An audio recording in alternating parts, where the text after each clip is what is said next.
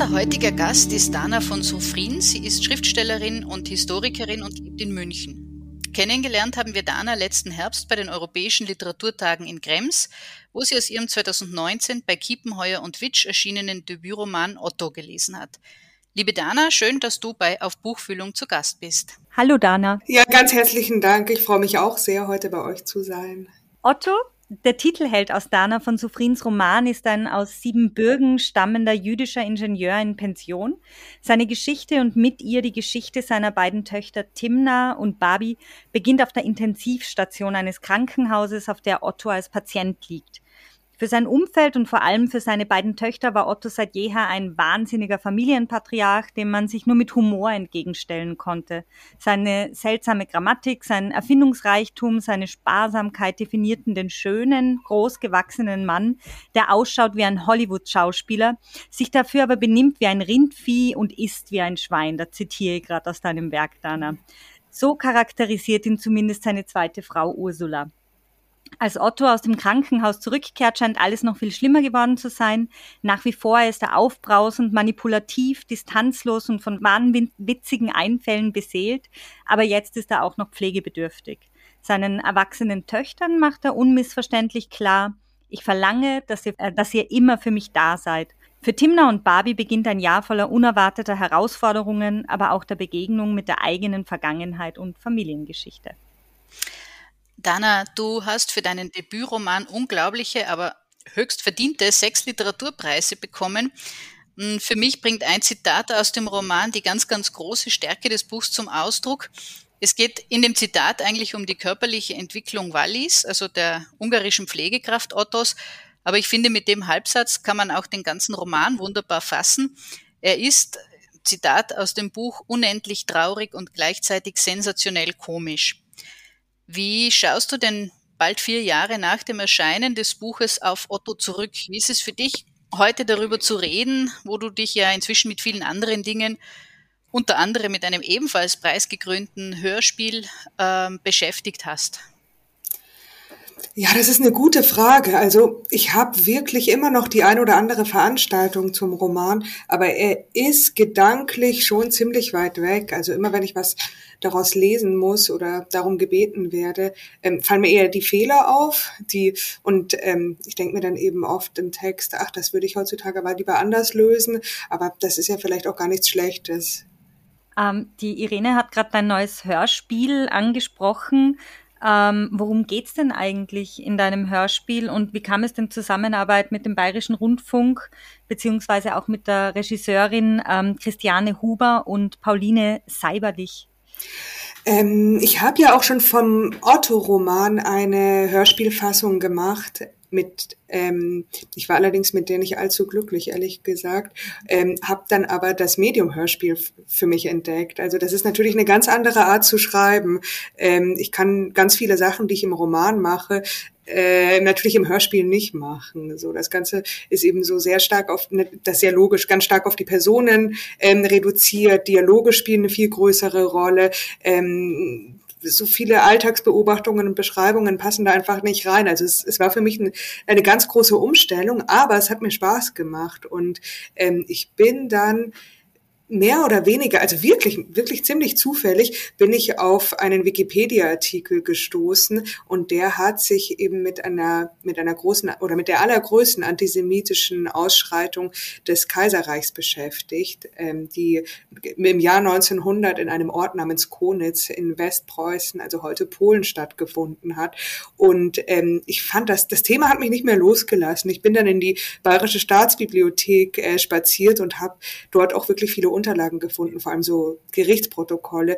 Und ähm, das war, das war einfach wirklich, ich meine, die Geschichte ist natürlich tragisch. Ähm, ich bin allerdings ja auch ausgebildete Historikerin und das hat mich total angesprochen, weil diese Akten so interessant waren und ähm, diese Leute, die da vor Gericht zitiert worden sind, hatten also jede, jede dieser Personen hatte eine, eine völlig andere Stimme und es war sofort, also man konnte die sich sofort vorstellen, weil jede Person anders gesprochen hat. Man kannte sofort den sozialen Status, man, man, man hat sofort gesehen, wie, ähm, wie sich der Richter den Personen gegenüber verhält. Und ich fand das so interessant und dachte, das, das ist so eine unbekannte Geschichte.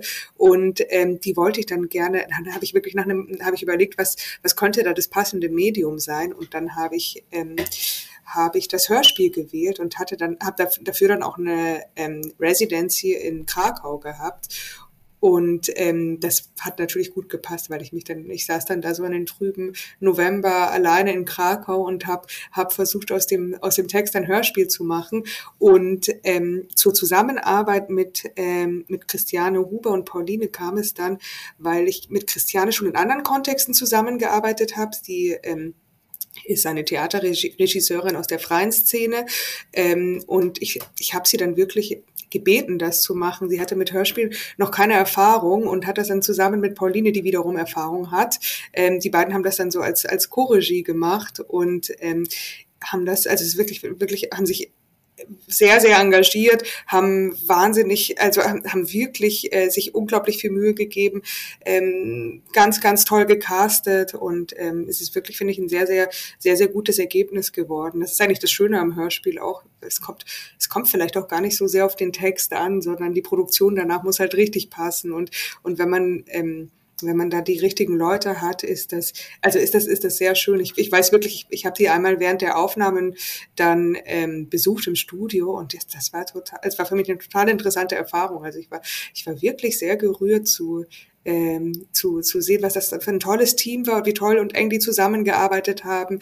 Ähm, und die haben natürlich auch in dem Text Sachen gesehen, die, die ich gar nicht gesehen habe. Das war, das war wirklich sehr schön und ich konnte sozusagen ähm, miterleben, wie, wie ein Text rezipiert wird. Mhm. Jetzt müssen wir natürlich den Hörerinnen und Hörern noch verraten, wie es heißt. Das hätte ich vielleicht sagen sollen. Das Hörspiel heißt Blut. Das hätte ich auch eingangs sagen müssen, aber auf jeden Fall mache ich das wieder wett und wir verlinken es in den Show Notes. Danke. Dann kann man es gleich anklicken, es ist online zu hören. Ähm, du hast ja gerade vorhin schon erwähnt, dass du auch ausgebildete Historikerin bist. Und du hast 2017 über den Botaniker Otto Warburg promoviert und als wissenschaftliche Mitarbeiterin an der LMU gearbeitet. Wie bist du denn zum literarischen Schreiben gekommen? War das schon immer Teil deines Lebens oder hat es das als Ausgleich zum wissenschaftlichen Arbeiten äh, gebraucht oder konnte beides gar nicht nebeneinander existieren? Wie war das? Also die Literatur hat immer einen ganz großen Teil in meinem Leben gespielt. Ich habe einfach immer sehr viel gelesen und sehr gerne und ähm, fand das auch immer, also das fand ich immer einen sehr schönen Ausgleich zu meinem Leben. So egal, wie blöd das gerade war oder auch von mir aus langweilig oder während Corona oder sonst irgendwas. Ich hatte irgendwie immer meine Bücher, was ich toll fand. Und ähm, ich habe ja, ich habe ich hab schon Versuche gemacht, aber, aber die waren nicht allzu ernsthaft. Und ich muss dann auch sagen, als ich dann angefangen habe mit der Doktorarbeit, ähm, da gab es überhaupt keinen Platz für, für eigenes literarisches Schreiben nebenbei. Also das hat mich wirklich, wirklich ziemlich in, in Anspruch genommen. Und ich habe dann auch ähm, nach der Doktorarbeit habe ich dann eigentlich quasi immer nur in Teilzeit an der Uni gearbeitet und habe aber wirklich gemerkt, dass sich das wissenschaftliche Schreiben und das literarische, das kannibalisiert sich. Also zumindest für mich. Ich, ich kenne auch Leute, die das hinkriegen, aber ich habe es nicht geschafft und ich habe mich dann halt ähm, für das literarische Schreiben entschieden. Also zum, zum einen natürlich, weil diese Uni-Karriere irgendwie ziemlich schnell äh, an ihr Ende gekommen ist und ähm, und die literarisch das literarische Schreiben halt ziemlich gut funktioniert hat. Ich meine, ich weiß natürlich auch nicht, wie das weitergehen wird, aber aber der Anfang der Anfang war zumindest gut. Ja. Und ist der Romantitel, ist Otto mhm. eine Referenz an dein, äh, an, an Otto Warburg, äh, den, das Objekt sozusagen deiner Forschungsarbeit, deiner Doktorarbeit, oder hat das überhaupt nicht miteinander zu tun? Nein, das ist wirklich ein Zufall. Ich habe den Roman nach meinem Vater benannt, der wirklich Otto hieß. Und ähm, dass Otto Warburg Otto Warburg hieß, war wirklich ein Zufall. Und dass jetzt ähm, viele meiner, meiner bürgerlichen Freunde ihre, ihre Söhne auch Otto nennen, ähm, da schließt sich dann sozusagen der Zirkel. Also ich kann mich vor Ottos eigentlich gar nicht mehr retten. Äh, Dana, du lebst ja in München ähm, und in der Stadt spielt ja auch dein Roman. Und in einem Interview hast du mal erzählt, dass du auch Stadtführungen in München gemacht hast. Ähm, Gibt es da irgendwelche besonderen Orte in München, die da besonders nah sind?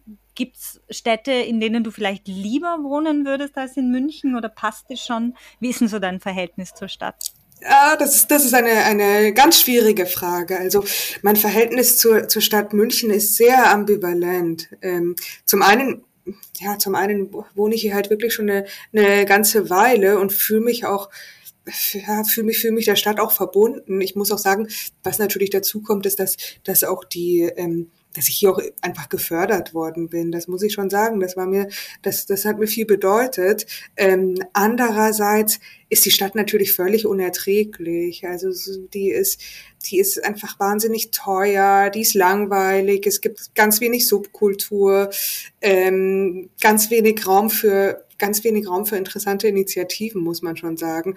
Und ähm, diese Stadtführungen, naja, das war, das war ein Studentenjob letztlich. Ich finde das, also ich, ich finde das natürlich, das war natürlich aus historischer Perspektive, waren die für mich sehr interessant, weil ich, weil ich natürlich, ähm, weil sich die Geschichte natürlich gerade in so einer Stadt mit so einer, mit so einer schweren Geschichte ähm, festschreibt. Und das, das fand ich toll und das, ähm, damit nerv ich meine Freundinnen und Freunde immer noch, wenn wir, wenn wir durch die Stadt gehen und ich zeige ihnen irgendwelche Sachen. Aber ich meine, diese historischen Gebäude, ähm, über die ich damals dann viel gesprochen habe, die, die bedeuten mir jetzt in dem Sinne nicht viel. Aber ich habe natürlich Orte in der Stadt, zu denen es mich dann immer zieht und ähm, die, es gibt jetzt auch natürlich, also wenn ich sage, die Stadt ist so langweilig, es gibt natürlich zum Glück auch ein paar Sachen, die nicht langweilig sind und die toll sind. Und ähm, ich glaube, also ich, ich, ich habe eigentlich schon das Gefühl, dass ich mal wieder bereit wäre für einen ähm, für einen Wechsel. Ich habe die, die Münchner machen das oft, dass sie dann immer wieder nach einer nach einer Weile woanders doch wieder zurückkommen. Ich weiß nicht genau, woran das liegt, aber aber irgendwann kriegen die Heimweh. Ähm, ich bin immer aus anderen aus anderen Gründen zu, also meistens aus aus privaten Gründen zurück nach München gekommen. Aber so gerade also gerade zieht es mich wieder so ein bisschen in in wärmere Länder, glaube ich. Also für mich wäre immer eine tolle Alternative, allerdings noch, noch viel teurer und ähm, mit noch mehr Startups wäre Tel Aviv. Aber ich mag auch Italien sehr gerne, vor allem den Süden. Also da, da muss ich noch mal gut überlegen. Dann kommen wir auf deinen Roman zu sprechen. Äh, du hast mal eine Frage, die dir vermutlich in dem Zusammenhang häufig gestellt wird, so beantwortet, Otto ist kein Buch über meinen Vater, es ist ein Buch über Väter. Wie oft äh, wurdest und wirst du denn danach gefragt, also jetzt ja auch wieder, äh, ob und wie autobiografisch der Text ist und stört dich das? Ähm, ich werde das wirklich immer gefragt, ob der Text autobiografisch ist. Und ich habe da ja ich streite mich da auch manchmal mit, mit Leuten. Ich finde ja, dass, dass die, also dass, dass jeder Text letztlich autobiografisch ist, weil was denn sonst?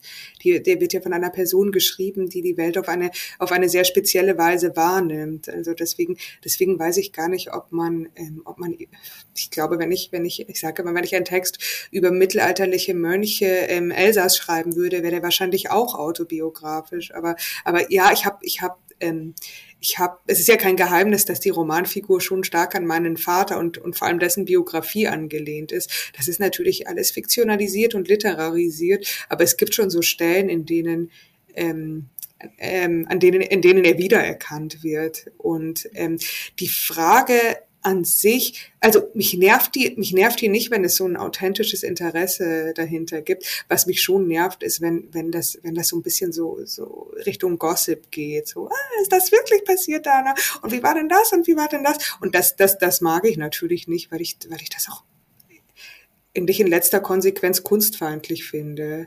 Mhm. Ähm, ich habe mir auch sagen lassen, dass das eine Frage ist, die sich Frauen viel öfter anhören müssen als Männer. Ob das stimmt, weiß ich jetzt nicht. Das wisst ihr wahrscheinlich besser.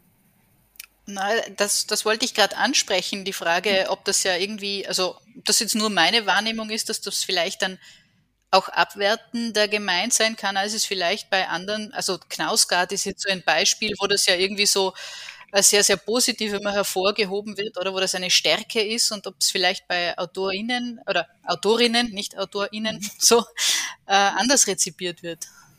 Das mag wirklich sein. Ich bin keine Literaturwissenschaftlerin, aber es ist ein bisschen mein Eindruck. Also ich habe so ein, zum Beispiel letzten Sommer habe ich mal in äh, vorletzten Sommer, ehrlich gesagt, habe ich mal in so ein ähnliches Werk wie Knausgard reingelesen von einem deutschen Autor. Ich nenne jetzt mal keinen Namen. Und es ging einfach total viel um, um den Urin des Autors und ähm, es war, also es war wirklich, es war, es war wirklich, es waren so, so Alltagsbeobachtungen, die ich persönlich jetzt für nicht besonders wertvoll gehalten habe. Aber das war natürlich, das wurde schon so als, als geniale Entblößung des Autors und man lernt so viel über die Welt und das ist wirklich die Essenz des Menschen darin. Ähm, das, das, das wurde schon so rezipiert. Ich kann jetzt ich kenne jetzt gar kein vergleichbares Werk von einer Frau, aber könnte mir schon vorstellen, dass das anders wahrgenommen wird. Das, das müsste, müsste man jetzt untersuchen. Das wäre vielleicht mhm. eine Aufgabe für, für Literaturpodcasterinnen wie euch. Oder ein Desiderat der Forschung, um das.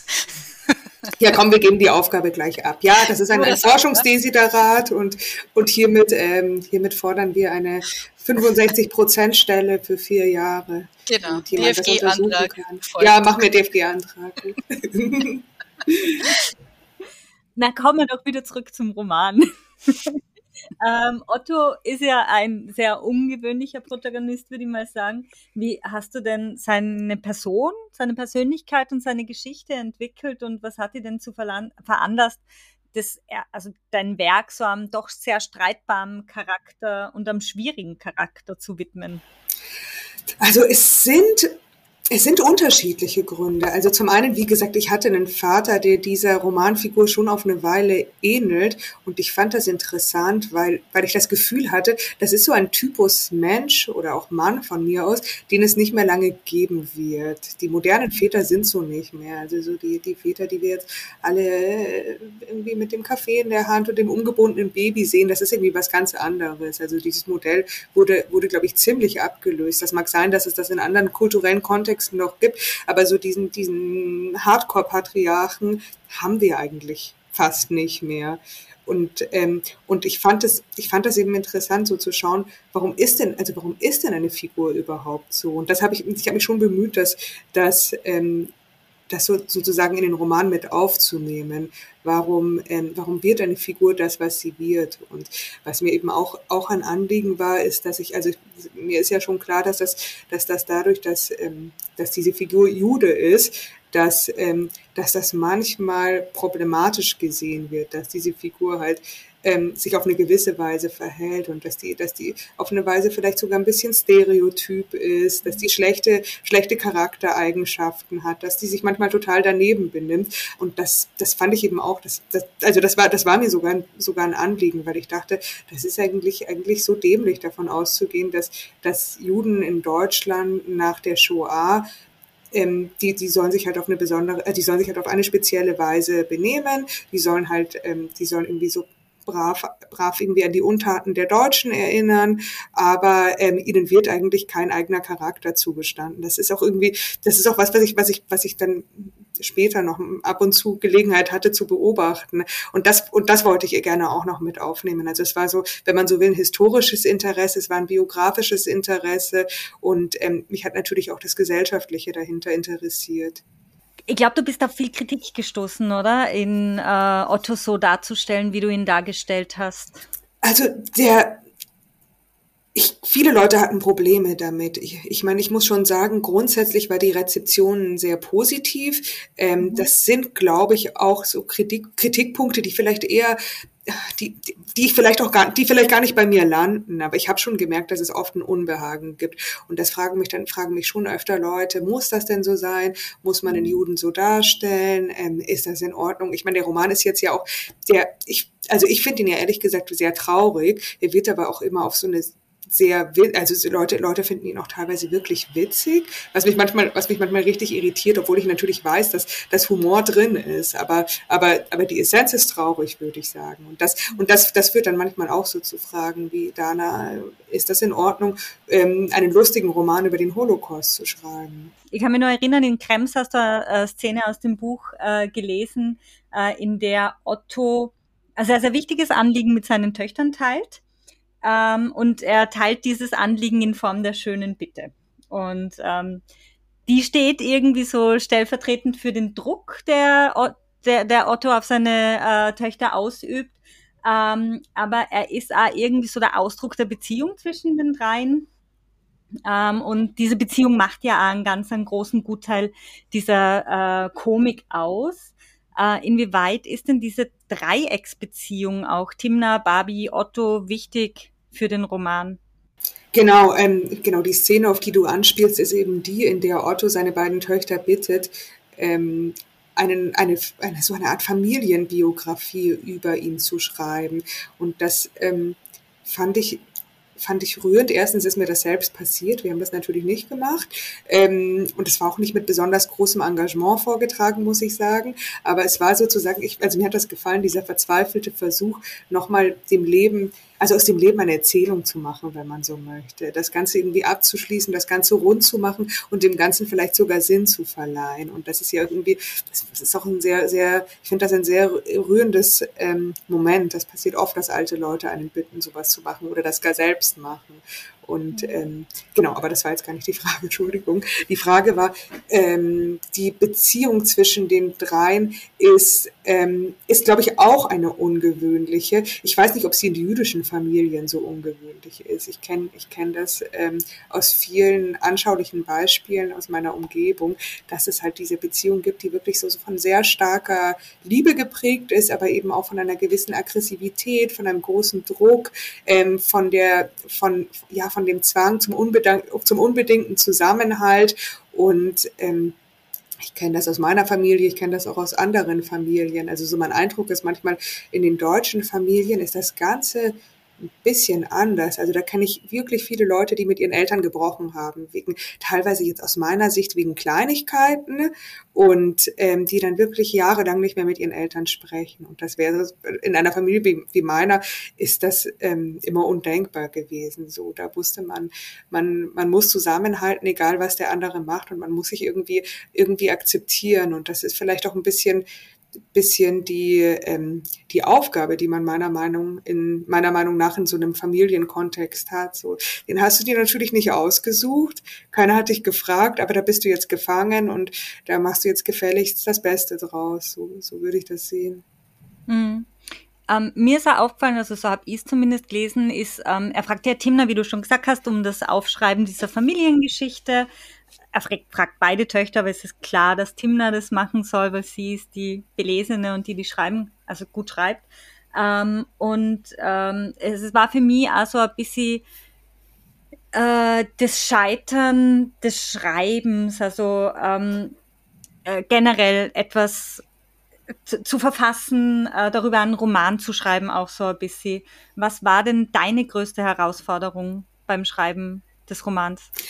Das ist auch eine, ähm, eine interessante Frage. Der Roman ist mir überhaupt nicht schwer gefallen. Also ich hatte das Gefühl, der hat sich wirklich über Jahre äh, in meinem Kopf festgesetzt und irgendwann, als ich dann fertig mit der fertig mit der Doktorarbeit war, habe ich mich einfach hingesetzt und den mehr oder weniger runtergeschrieben. Das war gar nicht so, das hat nicht so lange gedauert. Ähm, das große Problem war dann halt die Struktur, weil der natürlich, der ist halt, der ist nicht klassisch aufgebaut. Ähm, es ist auch der passt auch nicht so richtig in ein Genre, weil es ist kein Bildungsroman, keine, keine der Figuren entwickelt sich. Ehrlich gesagt gibt es auch nicht so richtig Plothandlung. Ähm, das war ein bisschen, das war ein bisschen die, die Herausforderung, dann sozusagen in einem zweiten Schritt zu schauen, ja, wie, okay, wie geht man jetzt mit diesem, mit dieser Aneinanderreihung von Anekdoten eigentlich um? Ähm, und da, da habe ich dann mit, ähm, mit meinem Lektor Jan Falk noch ziemlich lange dran gesessen. Wir haben vieles ausprobiert und eigentlich alles verworfen und äh, sind dann ziemlich ähm, sind dann also nicht eins zu eins, aber im Großen und Ganzen ist die ist die Struktur eigentlich so geblieben, wie wie ich sie mir überlegt hatte. Also ich habe ich habe dann, ich meine, was, woran, woran wir schon länger gearbeitet haben, war dann, war dann die Rahmenhandlung, eben diese Gegenwartsebene mit, mit Krankenhaus und, äh, aber, aber was diese Familiensache angeht, die habe ich wirklich, also hatte ich das Gefühl, ich muss mich einfach, ich muss mich einfach mal leer schreiben, die jetzt ein paar hundert Seiten schreiben und dann hauen wir weiter. Und das, das, das hat erstaunlich gut funktioniert. Ich weiß aber, dass, ähm, ich weiß jetzt, äh, vier Jahre später oder sechs Jahre nachdem ich ihn geschrieben habe, weiß ich, dass das nur einmal so funktioniert. Also beim zweiten Mal ist es eine ganz andere Herausforderung, leider, leider. Sollen wir da nachhaken und fragen? Auf keinen Fall. Dann tun wir das nicht. Nein, ihr könnt, ihr könnt natürlich fragen. Ihr dürft mich alles fragen. Jetzt trauen wir uns nicht mehr. Nein, nein, nein, nein, oh Gott, ich wollte euch nicht verschrecken. Dann fangen wir zum Schluss, wenn sie es wieder vergessen hat. ähm, ja, viel Komik ist mir vorkommen, entsteht in deinem Roman äh, aus den Situationen und der Auseinandersetzung der Töchter mit Otto, aber natürlich auch durch dieses doch sehr skurrile Personeninventar, das du da ähm, eingebaut hast in deinen Roman. Also da gibt es ähm, die Pflegerinnen, Ottos Ex-Frau und natürlich auch Otto selbst. Ähm, wie, inwieweit war es wichtig für dich, so ein skurriles Personeninventar zu schaffen? Ja, ich, ich nehme die Personen ja gar nicht als so skurril wahr, weil, also vermutlich ja, weil das, weil das natürlich auch in meinem Leben immer, immer die Personen sind, die, ähm, die mich angezogen haben. Halt Leute, die, die irgendwie stark beschädigt sind vom Leben, die ein bisschen schräg sind, die Sachen anders machen. Ähm, aber ich habe ja, na klar, vielleicht, vielleicht schreibe ich auch mal einen Roman über, über einen netten 40-jährigen Ingenieur, der in der Doppelhaushälfte in Waldrudering sitzt. Das kann schon sein. Aber, aber gerade, gerade ist mein Interessenschwerpunkt noch ein bisschen auf anderen Figuren. Und das war, ja, das fand ich, das fand ich schon, fand ich schon, schon, oder sagen wir, ich wollte, ich wollte mit Figuren arbeiten, die mich nicht langweilen. Und, und da wusste ich, die müssen, die müssen halt ein bisschen, ein bisschen spinnen, damit, ähm, ja, damit, damit, damit, also damit, damit sie auch lustig interagieren können und, und damit das Ganze halt irgendwie, irgendwie wirklich ein bisschen skurril wird und ähm, halt sozusagen die, die Herausforderung war, wenn man so möchte, so eine sehr klassische Romanhandlung, jemand wird krank und stirbt, ähm, in so einen in so einen Kontext zu übersetzen, der, der neu ist oder der anders ist zumindest. Neu weiß ich jetzt auch nicht, das ist jetzt vielleicht zu viel gesagt, aber der zumindest auf eine Weise ein bisschen ungewöhnlich ist. Hm. Ich, ich muss noch ein bisschen drüber nachdenken, weil du vorhin gesagt hast, so witzig oder also weil es immer wieder eben so thematisiert wird, dass es ja so komisch ist und so voller Witz ist, da frage ich mich irgendwie, ob das ein bisschen damit zusammenhängt, dass man ja irgendwie äh, im Kopf hat, auch diese Tradition des jüdischen Witzes. Weiß ich nicht, also in Österreich denkt man da irgendwie gleich an Fritz Mulja oder, oder Arik äh, Bauer oder so, äh, Brauer, Entschuldigung. Ähm, dass das irgendwie sowas ist, dass einem gleich, also es geht um eine jüdische Figur, dass man da irgendwie gleich dieses, äh, diese Lesart sich so aufdrängt. Äh, kann das sein, dass das irgendwie so ein bisschen die Rezeption steuert? Oder ja, ich, das ist, das ist wirklich ein, das ist ein guter Gedanke. Das könnte ich mir auch vorstellen. Ich weiß ehrlich gesagt nicht genau, wie, ähm, wie das Verhältnis der Österreicher zu ihrem jüdischen Humor ist. In Deutschland ist das auf eine gewisse, auf eine gewisse Weise sogar ein Fetisch, würde ich sagen. Mhm. Das gilt immer so, so, ja, Tante Jolisch. Das ist ja auch gar nicht, gar nicht so deutsch letztlich. Äh, Tante Jolisch und, ähm, ähm, dann, na, wie heißt sie? Ähm, Nadi Landmann, der jüdische Witz, Salzia, Entschuldigung, oder, oder Salzia Landmanns äh, Witzesammlung, der jüdische Witz, die übrigens ziemlich schlecht ist, ähm, das, das sind schon, das sind schon Produkte, die in der Kultur eine ganz, ganz wichtige Rolle spielen. Und ähm, zum einen kann ich das auch verstehen, weil Deutschland ähm, ein also ein, ein Land mit einer fürchterlichen Humortradition ist. Und ich finde sie gerade gegenwärtig wirklich kaum auszuhalten. Also mir gefällt das, mir gefällt das, das, was in Deutsch, oder was in Deutschland als Humor verkauft wird, finde ich überhaupt nicht lustig. Das ist immer böse, das ist immer total sarkastisch, das ist immer so bitter und negativ. Aber da fehlt wirklich, da ist keine Lässigkeit drin, das ist nicht lustig, das ist auch, auch selten auf den Punkt. Also das ist immer so ein sehr, so eine Art von, ich weiß nicht, ob ich es kritischen Humor nennen würde oder sowas, aber, aber so, so ein Humor, der, der immer eine Funktion haben muss. Und das, das ist ein bisschen, bisschen schade dran. Und ähm, von daher kann, kann man es den Deutschen nicht übel nehmen, wenn sie, wenn sie den jüdischen Witz so, äh, so fetischisieren. Ähm, ich weiß allerdings, ja, das, also es kann sein, dass das, dass es natürlich die Rezeption steuert. Ich habe das beim, beim Schreiben, habe ich daran jetzt überhaupt nicht gedacht. Hm. Und dass man vielleicht auch, weil es ja in der, in der Gegenwartsliteratur jetzt auch nicht so wahnsinnig viele Beispiele gibt, wo man sagt, da habe ich mal lachen können oder da habe ich mal herzhaft lachen können oder irgendwie, also es fehlt ja auch so ein bisschen, aber vielleicht reicht es dann schon aus, äh, eben ein, ein, ein bisschen Humor. Und ich meine, es ist ja schon, also sprachlicher Witz und so ist ja durchaus vorhanden. Also man kann nicht bestreiten, dass dein Buch auch lustige Seiten hat.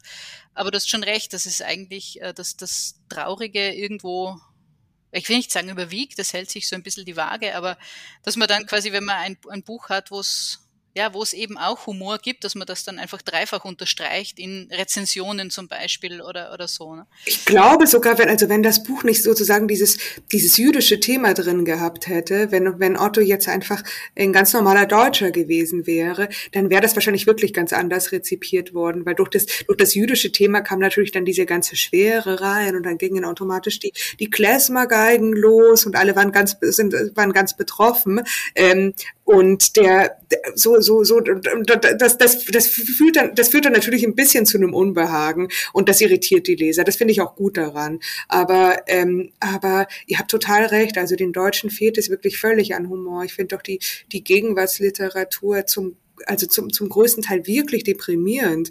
Ähm, ich weiß auch gar nicht, was das soll, ehrlich gesagt. Also in Deutschland ist es immer so, sobald irgendwas ein bisschen lustig ist, ähm, wird sofort der Tiefgang negiert. Also man kann nicht gleichzeitig irgendwas Bedeutendes ähm, lustig sagen. Und, und wie gesagt, und ich glaube, ich glaube dadurch, dass eben dieses jüdische Thema drin ist, musste das, musste das Buch irgendwie auch auf eine ernste Weise gelesen worden sind. Und dadurch kam, glaube ich, manchmal dieses, äh, diese, diese Lesart, die auch in Ordnung ist. Also jede Lesart ist in Ordnung. Aber ich wollte mich eigentlich in erster Linie über den Zustand des deutschen Humors beschweren. da habt ihr Österreicher, das, ihr habt das da schon leichter. Kommt davor? Ja, viel, ja, ja. Ich finde sogar in Bayern ist es, also wir sind ja kulturell jetzt, ich weiß, das werden eure Hörerinnen und Hörer nicht so gerne hören, aber die Österreicher und die Bayern sind ja kulturell doch ein bisschen näher. Und, ähm, und in Bayern gibt's schon, in Bayern gibt's ja schon, schon eine, eine Humortradition, die, glaube ich, auch außerhalb nicht so sehr verstanden wird, aber wir haben zum Glück, wir haben ja zum Glück Gerhard Polt oder sowas, so, so ein, ähm, so einen, so einen finde ich, irgendwie sehr, sehr äh, tiefsinnigen, aber auch anarchistischen Humor, den ich, den ich sehr mag. Mhm. Ja, viel Komisches. Ich glaube, das haben wir auch mit dem Österreichischen dann gemeinsam, ergibt sich ja auch aus der Sprache.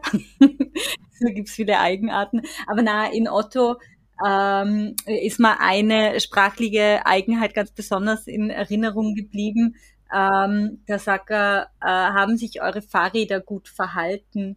Wie erklären sich denn diese sprachlichen Besonderheiten, sagen wir mal so, äh, auch historisch eines äh, Siebenbürgener Sachsen? Ja, das, das, ist, das ist wirklich, das ist sogar immer noch ein bisschen ein Rätsel für mich. Also mein Vater wurde in Siebenbürgen geboren als, ähm, als Sohn eines ähm, eines Judens aus der Westukraine, damals Galizien, der als Teenager mit seiner ganzen Familie nach Wien gegangen ist und sich dann natürlich für einen ähm, österreichischen Charmeur ersten Grades gehalten hat. Also weil die klassische Ostjudengeschichte, die kamen als, als orthodoxe Juden nach Wien, haben sich dann in Wien säkularisiert und ähm, mein Großvater, der das ist übrigens auch das ist eine Geschichte, die lange her ist, der, der war Geburtsjahr 1897, der hat noch im Ersten Weltkrieg gekämpft.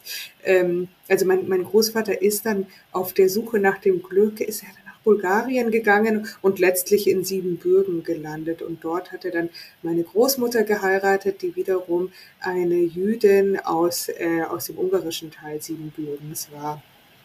Und ähm, für, ich meine, ich meine, Siebenbürgen ist irgendwie ist natürlich eine sehr frankophone Kultur, aber hatte eben auch einen großen ähm, oder hat immer noch eine große deutsche Bevölkerung, vor allem eben diese Sachsen, aber es gibt auch viele andere äh, deutschstämmige Volksgruppen dort. Und dieses, sie haben zu Hause Deutsch gesprochen. Nicht nur, die haben auch Ungarisch gesprochen, aber Deutsch und Ungarisch waren sozusagen deren Sprache. Und ich weiß wirklich nicht so genau, was mit dem Deutsch passiert ist. Also die Syntax ist äh, teilweise kommt sie mir sehr jiddisch vor, ähm, teilweise ist sie aber auch siebenbürgisch. Und ich weiß wirklich, ich habe dann versucht, eben dieses Deutsch nachzubilden. Und mir ist es natürlich auch erst sehr viel später aufgefallen, dass mein Vater so eine sehr eigene Sprache gesprochen hat. Also das mit den, wie, wie die Fahrräder sich verhalten haben, das hat er wirklich mal gesagt.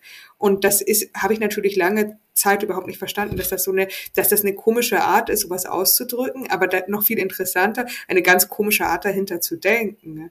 Und die Siebenbürger Sachsen sind, sind bekannt dafür, dass sie wahnsinnig kompliziert sind. Die kommen immer so vom, vom Hundertsten ins Tausendste und die können keine Sache klar ausdrücken. Also so, so alles wird immer, wird immer so ein richtiger Roman. Ähm, egal, jede, jede, jede Alltags, ähm, jedes Alltagsgespräch ufert richtig aus und ähm, ich, also mir kommt es vor, als hätte man, als hätte, als hätte das mein Vater geprägt. Der ist halt auch natürlich mit diesen, mit diesen Sachsen aufgewachsen, hat auch viele sächsische Freunde.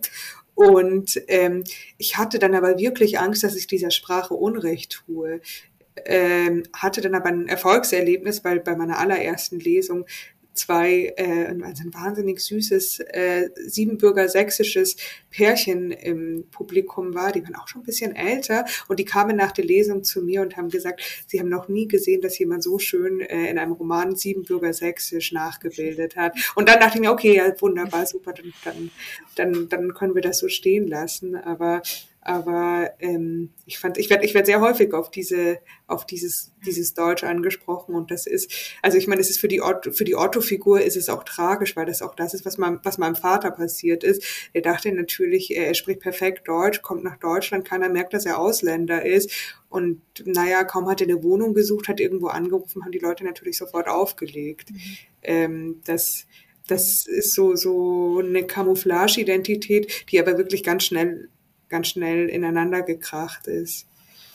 Mhm. Aber nachdem du mit dieser Sprache ja aufgewachsen bist, hast du das als Kind irgendwie auch übernommen oder hast du oder oder war dein Deutsch immer sozusagen ein Standarddeutsch? Oder hast du irgendwann bemerkt, dass du auch Wendungen vielleicht in deinem Sprachschatz hast, die nicht so üblich sind, vielleicht? Also ich, ja, ich meine, was, was wir natürlich schon viel hatten, waren, aber das waren vor allem so jiddische und hebräische Wörter in unserer Sprache.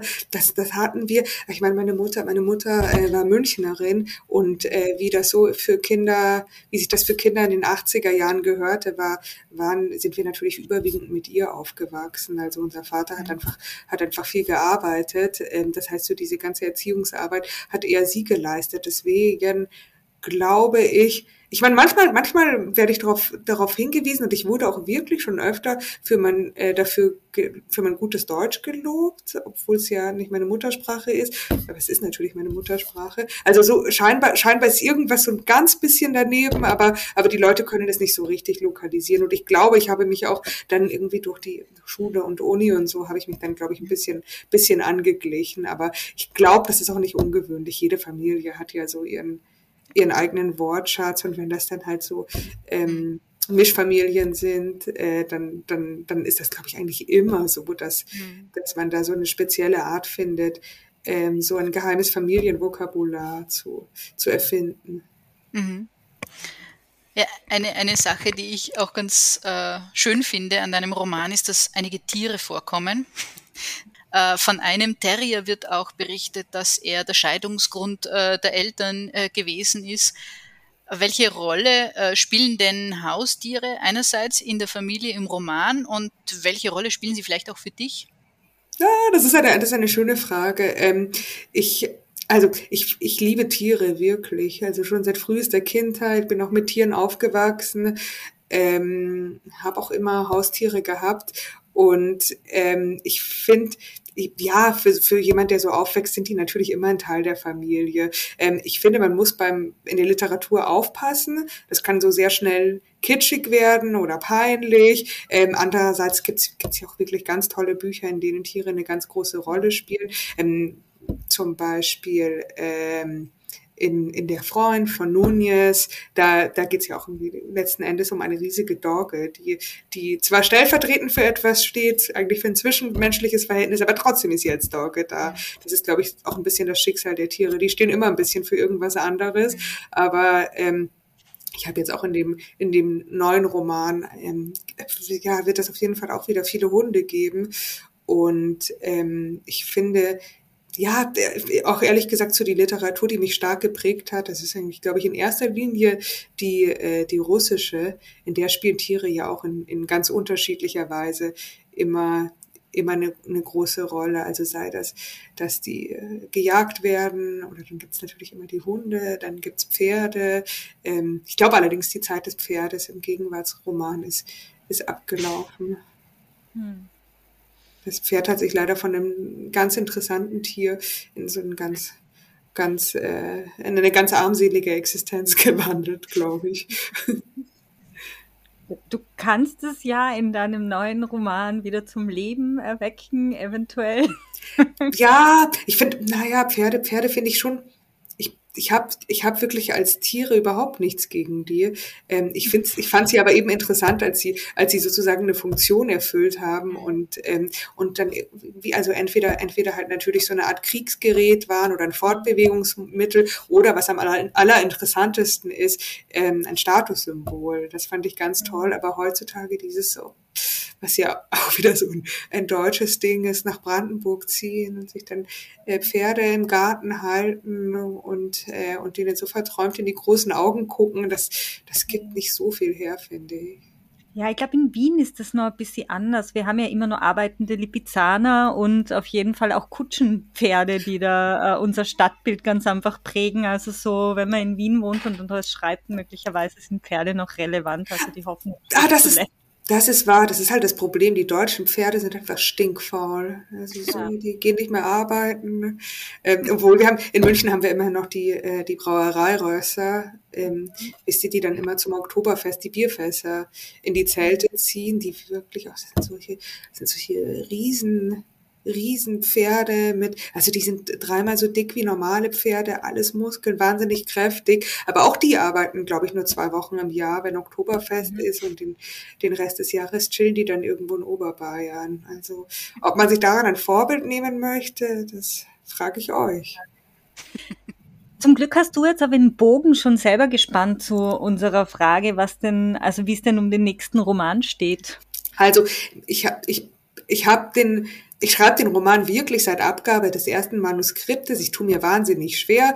Ähm, alle sagen mir, der zweite Roman ist die Hölle und die haben alle recht gehabt. Es ist wirklich schrecklich. Und ich habe auch, aber ich habe auch hier ich glaube schon, dass der ganz anders ist. Der ist auch vom Ton ganz anders, aber es ist wieder eine Familiengeschichte. Ich bin einfach, ich habe so ein total obsessives Verhältnis äh, zur Familie. Also mich, mich, mich interessiert das. Ich finde, ich finde, es gibt eigentlich nichts Spannenderes auf der ganzen Welt. Und da kommt alles zusammen und ähm, deswegen weiß ich gar nicht, ob ich jemals was anderes machen werde. Gibt es schon einen zeitlichen Rahmen? Also auf wann können wir uns freuen? Also wann wird dein Roman voraussichtlich erscheinen? Voraussichtlich nächsten Februar. Hoffentlich, hoffentlich. Aber wenn mein Lektor das hört, dann, dann weiß er, dass wir uns beeilen müssen. Gut. Wir haben zum Abschluss äh, noch etwas vorbereitet, aber eigentlich nicht viel Vorbereitungszeit da hineingesteckt, weil wir die Fragen übernommen haben von deinem Instagram-Account. Du erinnerst dich, dass du, oh oh. dass du vor einer Zeit immer wieder Fragen gepostet hast in den Stories. Und ähm, wir haben uns jetzt für ein paar Kurzfragen davon inspirieren lassen. Also wir haben sie leicht abgewandelt. Ähm, dürfen wir? Ja, natürlich, natürlich. Es hat ein bisschen Tradition bei uns, dass man zum Schluss unangenehme Kurzfragen Ja, das ist also gut. Ich meine, ich habe ich hab auf Instagram so zwei, also mein, mein, mein Account ist ja wirklich äh, maximal unseriös. Da. Ich, ich mag halt auch diese ganze äh, Selbstpromo-Geschichte nicht. Mhm. Das heißt, ähm, ich, ich nutze den einfach nur für völlig übergriffige Umfragen und für die äh, und für Traumdeutung. Ähm, so, wir schicken Leute auch ihre Träume, die ich dann zusammen mit, mit einer mhm. Freundin namens Vanessa interpretiere. Aber wenigstens habt ihr das nicht gemacht. Das machen wir beim nächsten Mal. Ich hatte heute auch wieder einen ganz komischen Traum, aber gut, darüber können wir jetzt leider nicht sprechen. Nein, leider. Irene, startest du? Äh, ja, ich mhm. Wärst du lieber A. zufrieden, genügsam, demütig, B. unzufrieden oder C. dankbar für jeden Scheiß? Ich bin und bleib unzufrieden. Ich finde das in Ordnung. äh, zweite Frage. Wärst du lieber deutsche Hausfrau in den 50ern in München, Girlboss 2021 in Münster oder Bäuerin im 19. Jahrhundert im Tessin? Das ist eine so fiese Frage. Ähm, es ist deine. Ich weiß, ich weiß. Ich habe auch wirklich, also so, so, ähm, ich habe mich auch wirklich mal so mit meinem Freund wegen diesen Fragen gestritten, weil ich ihn dann immer nötigen wollte, die zu beantworten. Und, hatte, und er hat immer gesagt, so, Dana, deine Fragen sind sowas von manipulativ. Du tust so, als wäre das lustig, aber das ist einfach nur so gemein. Ähm, okay, also wäre ich lieber Hausfrau, Girlboss oder, oder Bäuerin im Tessin im 19. Jahrhundert. Also irgendwie Bäuerin im Tessin im 19. Jahrhundert klingt toll. Ich glaube, das Tessin war wahnsinnig arm im 19. Jahrhundert und ich wäre wahrscheinlich in meinem doch ein bisschen fortgeschrittenen Alter gar nicht mehr am Leben. Also lassen wir das mal. Hausfrau in den 50er Jahren klingt absolut schrecklich. Andererseits ist auch Wirtschaftswunder. Also mhm. ähm, das ist vielleicht nicht so schlecht. Dann könnte ich vielleicht, ähm, könnte mich mein, ähm, mein Mann immer mit unserem VW Käfer herumfahren und wir hätten drei Kinder, die alle Helmut hießen. Äh, vielleicht so. Und, und Girlboss, dieses Girl, oh nein, dieses, dieser Girlboss-Feminismus ist jetzt auch nichts für mich. Also so, ich, oh, ich will kein Startup gründen oder sowas. Also ich nehme ich nehm die Hausfrau in den 50er Jahren. Wollt ihr auch, wollt ihr nicht auch antworten? Um. Ähm. Auf gar keinen Fall. Okay. ich wollte nur fragen. Wir machen das dann über Instagram bei den nächsten Fragen. Gut. Mhm. Also ich würde schon, also nee, ich würde mich jetzt nicht hier so strikt weigern, nicht? Das ist ja gemein, ja. aber ja. Gut. Ähm, Na dann sag. Ne, ich liebäugle ein bisschen mit der Bäuerin im Tessin, aber ja. das mit dem 19. Jahrhundert, das, ich kann das schwer einschätzen. Mhm. Ist vielleicht, also wir sind auch die 50er Jahre in München, da weiß ich, worauf ich mich einlasse. Mhm. Ich sag mal so. Also das ist so Safety First. Würde ich auch nehmen, glaube ich. Wir okay, können uns dann ab und zu auf einen Kaffee treffen, nicht? Ja, ja, oder auf ein, ein, ein, ein Gläschen Sekt und oh, ja, ja, ja, ja, das ist, das ist, können wir so, oder Corsagen kaufen gehen oder sowas. Genau. Na gut, Frage 3. Nach welcher Lebensform sehnst du dich am häufigsten? A. Community, B. Familie oder C. Alleinsein? Ja, das ist jetzt, das ist eine ernsthafte Frage. Ähm, ich sehne mich, glaube ich, am meisten nach Community, vielleicht auch ein bisschen nach Familie und aber natürlich gleichzeitig auch nach Alleinsein. Und ich habe alle Modelle ausprobiert und fand alle gleichermaßen schwer zu ertragen. Ähm, aber Community stelle ich mir eigentlich am einfachsten vor, weil es sozusagen, es gibt einfach automatisch so gewisse Regeln. Also so mit Community meine ich vielleicht sowas wie eine wie eine Kommune, aber jetzt nicht so ein Hippie-Ding. Also jetzt bloß keine freie Liebe oder sowas, aber so jeder hat irgendwie ein großes Zimmer, am besten noch ein eigenes Badezimmer und eine Küche und man trifft sich dann so am Abend ähm, im Hof, sowas zum Beispiel. Mhm. Also ich habe auch so in großen WGs gewohnt, das fand ich eigentlich, das fand ich eigentlich immer am besten, glaube ich. Allerdings war ich doch jünger. Vielleicht würde mir das heute gar nicht mehr so gefallen. Aber ich glaube, ich glaube, die Sehnsucht habe ich am meisten nach diesem Modell, weil man sozusagen alle drei Modelle da ein bisschen reinmischen kann. Mhm. Na gut, vierte Frage. Hättest du lieber ein kurzes, sogenanntes interessantes Leben oder ein langes, ruhiges Leben? Ich hätte gerne ein langes, ruhiges Leben. Ich glaube, ich bin aber auch dafür nicht so richtig geeignet. Also ich, deswegen, deswegen, wenn ich ehrlich antworte, nehme ich wahrscheinlich das kurze, interessante Leben. Mhm. Ihr? Hm. Boah, ich will definitiv ein langes, ruhiges Leben. Ein langes, interessantes wäre ideal, aber ah, ja, lang interessant wäre schön, aber man kann nicht alles haben. Aber zum Glück kann man sich auch das nicht aussuchen. Welchen Zeitvertreib findest du in einer Beziehung erträglicher? Streiten oder Schweigen? Ich finde Streiten viel erträglicher. So Schweigen klingt gleich so nach, nach Silent Treatment ähm, da habe ich ganz große Schwierigkeiten damit. Also ich finde, ich finde ja, ich finde Streiten, ich finde Streiten ehrlich gesagt gar nicht so schlimm. Ich finde das völlig okay. Ähm, ich finde man, ich finde das eigentlich viel schlimmer, wenn man, wenn man ja, wenn man, wenn man sich so eine Harmoniefassade aufbaut. Ich meine das jetzt auch nicht nur privat, aber ich finde auch, ja, wir kennen das ja aus der Literatur, so die, die, ähm, die, das, so das ganze Rezensionswesen ist ja auch nicht mehr gerade streitlustig. Und eigentlich finde ich, finde ich, Streit ist was, ist was, kann was sehr Produktives sein. Es hatte natürlich auch dann was, oft was Unterhaltsames. Ähm, also mir ist das eigentlich, mir, also mir ist alles lieber als so eine, als, als so eine unechte Harmonie auf jeden Fall. Mhm. Mhm. Dann würdest du lieber nächste Woche Weihnachten mit Familie feiern oder alle Fingernägel rausreißen? okay, diese Umfrage habe ich wirklich ganz kurz nach Weihnachten geschrieben und Weihnachten war wirklich absolut schrecklich. Ähm, das ist so im, im Totalfiasko geendet. Ähm, und ich muss sagen, ich, das war mein erster Versuch, in, in ein, so, sozusagen ein korrektes Weihnachten nach Vorschrift zu begehen. Ähm, sonst habe ich mich immer ein bisschen davor gedrückt und das, das war dann gleich so.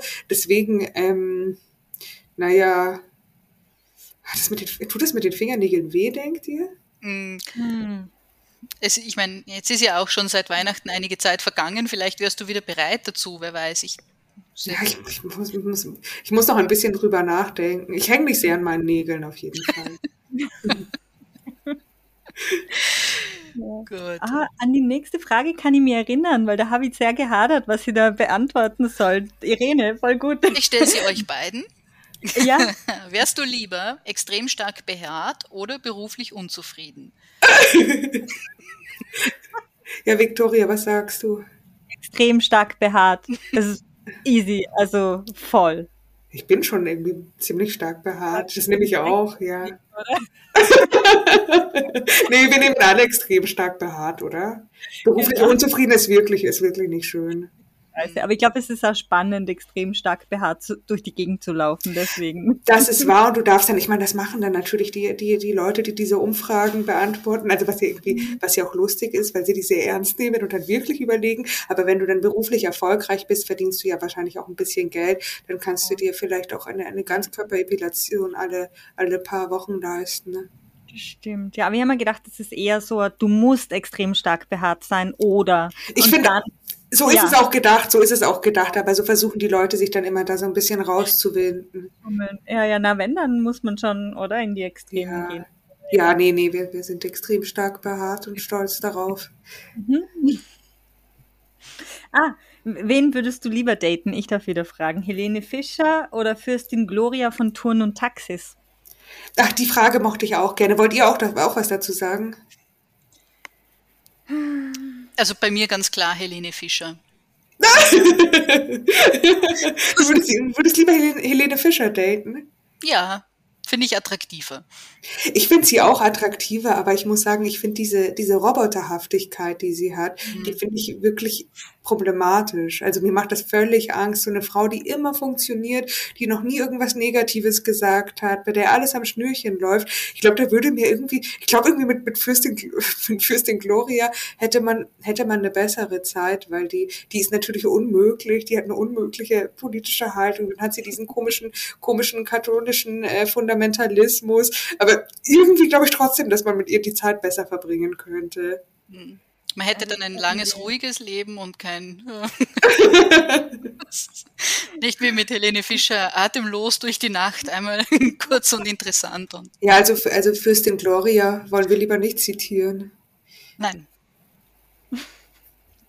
Achso, die nächste Frage ist meine dann, ja. Wärst du lieber ja. extrem weinerlich oder extrem besserwisserisch? Das ist, das ist auch eine Frage, die, die, die ist ähm, leicht autobiografisch gefärbt. Und da, da sage ich also ganz offen, warum soll man sich für eines entscheiden, wenn man beides haben kann? Magst du uns zum Abschluss noch erzählen, was du geträumt hast?